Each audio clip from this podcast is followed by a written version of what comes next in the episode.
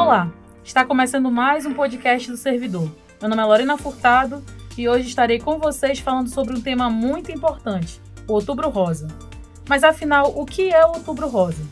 É uma campanha mundial de conscientização que tem como objetivo alertar mulheres e a sociedade sobre a importância da prevenção e do diagnóstico precoce do câncer de mama e, mais recentemente, do câncer no colo do útero. Para conversar sobre o assunto, temos aqui a presença da doutora Ilka Espírito Santo, chefe do setor de mastologia da Fundação SECOM. Seja muito bem-vinda, doutora. Boa tarde, muito obrigada pela oportunidade. É com muita alegria que a gente está aqui para tentar esclarecer a população, em especial os servidores do Estado, sobre esse momento tão especial na vida de todos, não só das mulheres, mas de toda a população.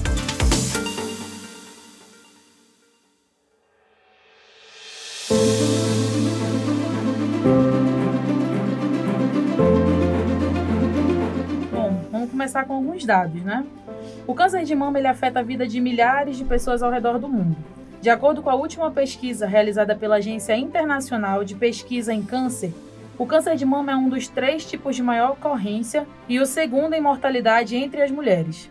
Em 2018, eram esperados aproximadamente 2,1 milhões de novos diagnósticos da doença, contribuindo com cerca de 11,6% de casos de câncer no mundo.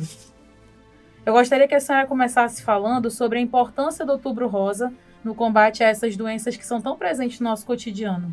É, como você disse inicialmente, Lorena, esse é um movimento mundial que foi escolhido é, nos Estados Unidos para que a gente fizesse um alerta para as mulheres sobre a importância da saúde mamária.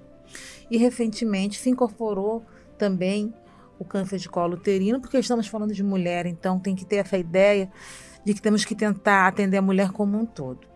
E o Outubro Rosa é um momento de alerta, de chamamento das mulheres, dos serviços de saúde, ou seja, de todo mundo, para a importância de se realizar o diagnóstico precoce, de se oferecer tratamento adequado e, acima de tudo, para que a mulher ela tenha um momento específico ao longo desses 12 meses para se olhar, para se cuidar, porque a mulher ela cuida de todos, mas muitas vezes ela negligencia a sua própria vida em detrimento do outro.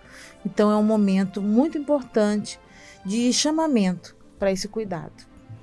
Excelente, doutora. E como que a gente faz para identificar o câncer de mama? Quais são os sintomas? Como é que essa doença se manifesta em homens e mulheres? Porque Geralmente a gente fala da mulher, mas homens também, apesar de pouca incidência, mas também podem ter câncer de mama, né? É verdade. O homem, a incidência de câncer de mama é em torno de 1%, mas o homem pode ter.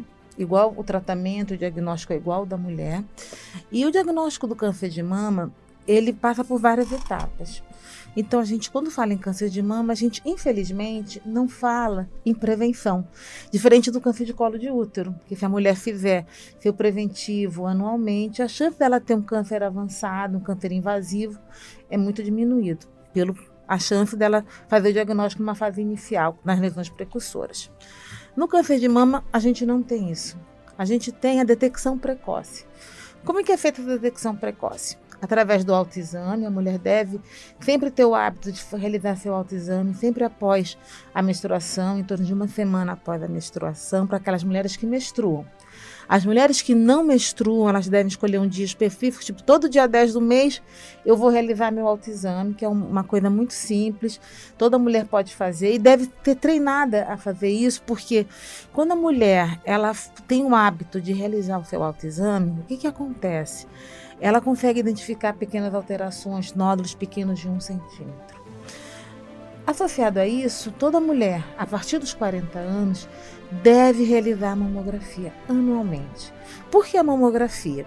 Porque a mamografia tem o poder de identificar lesões microscópicas que não são vistas a olho nu e nem tampouco tem uma repercussão na mama, ou seja, aquela lesão não faz um nódulo, não faz uma retração, não faz um tumor. E assim a gente consegue fazer o diagnóstico na fase mais inicial, mais precoce possível, aonde a gente vai poder oferecer a essa mulher um tratamento menos invasivo, a chance de não perder a mama. Isso vai ter um impacto positivo na vida dela. Então, o que a gente busca, a nossa corrida, é fazer a detecção precoce do câncer de mama sempre que possível.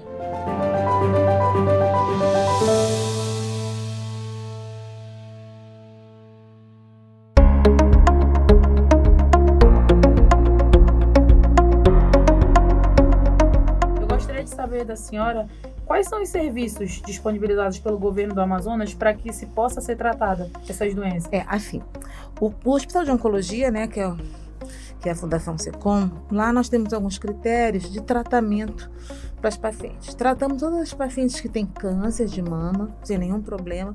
E o nosso protocolo de acesso são pacientes que têm é, exames como a mamografia ou ultrassom de alta suspeição, ou que já têm o diagnóstico firmado através de uma biópsia, ou tumores ulcerados, ou que sai a secreção suspeita pelo mamilo. Então, essas mulheres são atendidas na Fundação SECOM porque lá, aquelas que não têm o diagnóstico, nós iremos fazer a investigação e dar o segmento ao tratamento. As pacientes que têm as patologias, as doenças benignas da mama, elas podem ser tratadas em outros hospitais. Quais são eles? Hospital Getúlio Vargas, Hospital Dona Lindu. E nas policlínicas também do estado, elas podem ser atendidas por essas pessoas, para os colegas que estão lá.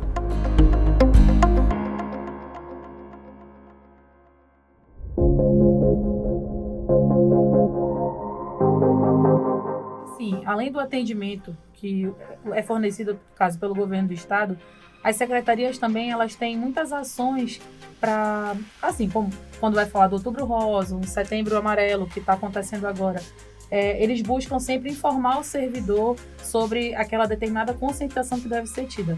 Acredito que na Fundação Secom não seja diferente. Eu queria saber qual é o impacto para o servidor de você trabalhar essas questões e de você fazer com que ele tenha essa consciência do que é importante e o que não é. É, na verdade, o servidor é um cidadão, né? Primeiramente, ele é um cidadão. E o impacto do chamamento, do alerta para qualquer campanha, ele, ele vem de uma cadeia. Então, se um servidor bem esclarecido, ele pode orientar outras pessoas, ele pode ser orientado no caso de dúvida, e com isso vai melhorar a assistência de saúde dele, da família, que é muito importante, porque, por exemplo, um homem que é servidor, ele certamente tem uma mãe, uma filha, uma tia, uma esposa, então ele pode falar para a esposa, para a companheira, você fez seus exames, então é sempre fazer uma reação em cadeia porque certamente isso vai ter um impacto positivo na população como um todo. E o servidor faz parte dessa população.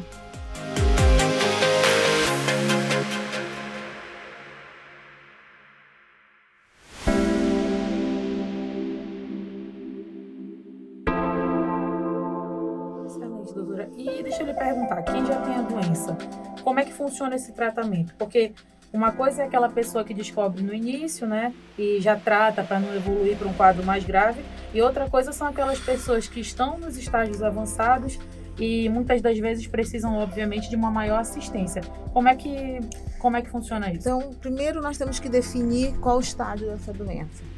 Se no estágio inicial, ou melhor, todo o tratamento do câncer de mama é feito por uma equipe multidisciplinar. Então, estamos no tratamento, envolvidos nesse tratamento. Nós, mastologistas, radioterapeutas, oncologistas clínicos que vai na quimioterapia. Estamos os fitoterapeutas, psicólogos, enfermeiras, serviço social, ou seja, é uma grande equipe, o serviço de nutrição, então todos estão envolvidos nesse processo, porque o tratamento do câncer de mama é um processo que leva um tempo, para que depois essa paciente fique em acompanhamento. Então, primeiro definimos qual vai ser esse tratamento. Ela é orientada, ela e a família são acolhidas pela, no caso da Fundação SECOM, são acolhidas pela, pela nossa equipe multidisciplinar e se define. Então, a grande maioria das pacientes que têm câncer de mama, elas têm que fazer cirurgia e a grande maioria vai fazer quimioterapia. Essa quimioterapia pode ser antes da cirurgia, para determinados casos, ou depois da cirurgia.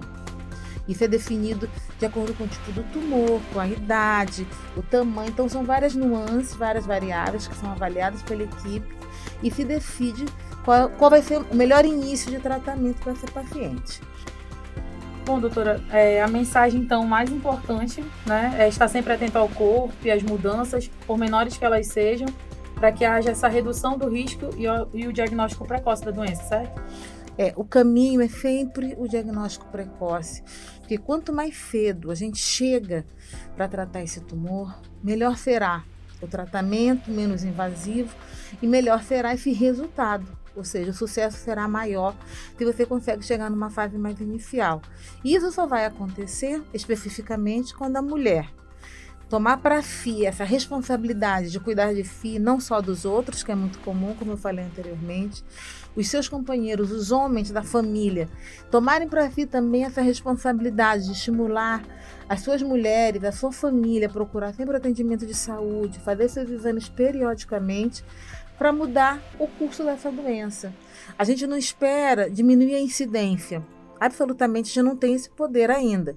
Mas a gente espera diminuir o sofrimento que esse tratamento traz.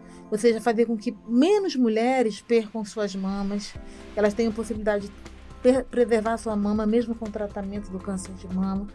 Então, é isso que a gente está buscando: melhor atender a essa mulher. Doutora Sana, gostaria de deixar alguma mensagem para os servidores, para as pessoas que, que passam por todo tipo de coisa, mas, assim, com relação a cuidados, a tudo que a senhora gostaria de falar? É, gente? assim, eu acho a gente que é servidor do Estado, a gente é meio que espelho para muitas, muitas pessoas, né? Para a população em geral. Então, que sejamos nós os primeiros a dar o exemplo. Então, todas essas campanhas, essa integração com, com as campanhas de saúde de todas as secretarias, do próprio governo do Estado, é muito importante para ajudar nessa divulgação e fazer esse alerta. Então, todo servidor deve ter a consciência que precisa dar o exemplo. Como eu falo que é dar o exemplo? Toda mulher deve fazer seu Papa Nicolau, fazer sua mamografia depois dos 40, realizar seu autoexame, ou seja, divulgar é a prática do autocuidado. Isso é muito importante. E para aquelas mulheres que estão diante desse diagnóstico, claro que o primeiro momento é de desespero, a gente entende isso, porque a primeira ideia é o do desespero, mas que a segunda ideia seja do enfrentamento, que elas enfrentem isso com dignidade, com respeito e, acima de tudo, com coragem, porque é possível ficar bem, é possível ter a cura, mas é importante essa decisão. E que, junto a essa decisão, venha cercada de muito amor pela família, muito acompanhamento, muito companheirismo e apoio familiar, porque isso vai fazer diferença na vida de todos, não só da paciente, mas da família como um todo.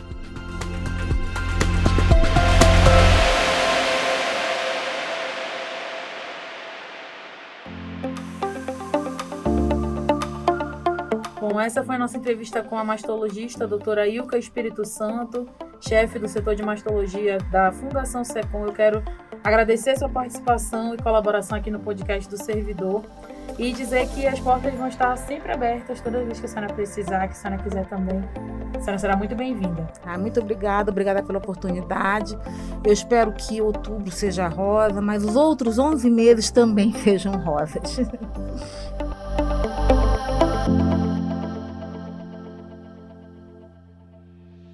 Chega ao fim mais um podcast do Servidor e esperamos que todos possam ter entendido a importância dos cuidados que devemos ter com o corpo e as mamas. É fundamental estar atento a qualquer alteração que possa indicar uma anormalidade e, claro, procurar um médico. Obrigada pela companhia até aqui e até a próxima.